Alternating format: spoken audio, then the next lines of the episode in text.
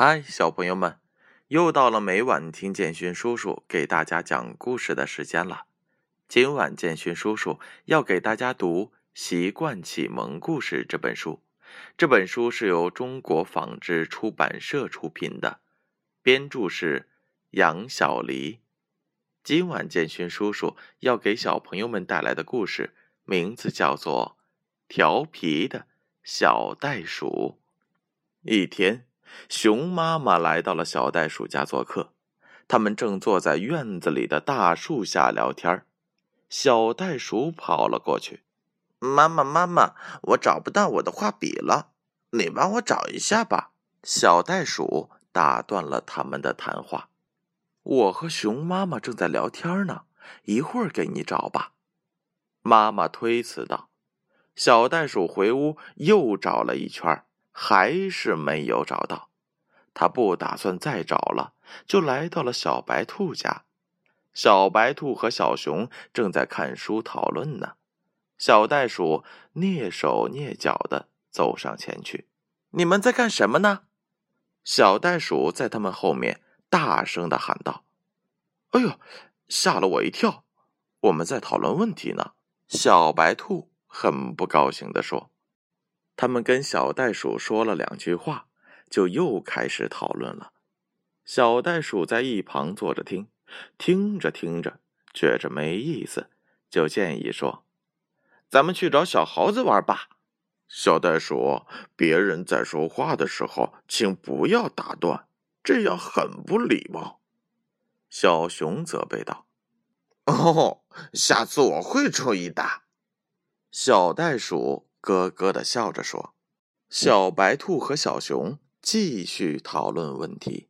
小袋鼠在小白兔家的院子里，一会儿看看花，一会儿看看草。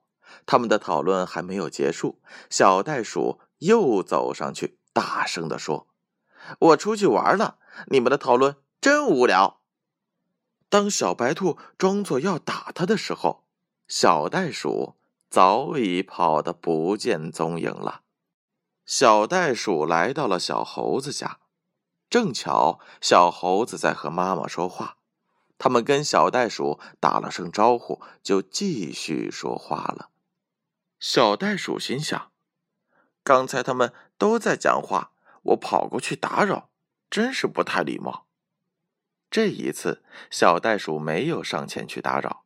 而是坐在了凳子上，静静的等着。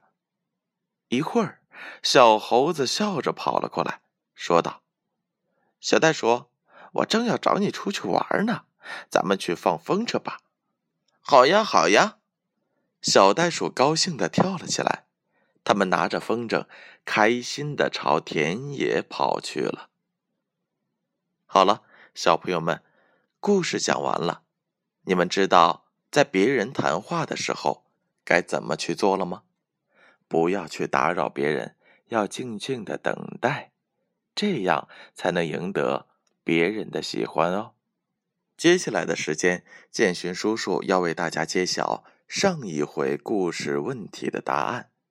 上一回的故事名字叫做《小松鼠借水桶》。建勋叔叔一共问了两个问题。第一个问题：小松鼠为什么第一次没有接到水桶？答案是 B，因为小松鼠不懂礼貌。第二个问题：小松鼠第二次在谁那里借到了水桶？答案是 A，小猴子。小朋友们，你们答对了吗？那接下来就请听今晚的问题吧。第一个问题：小袋鼠打断小白兔和小熊的谈话时，他们正在干什么？A. 讨论问题，B. 聊天。第二个问题：小袋鼠有没有打断小猴子和他妈妈的对话？A.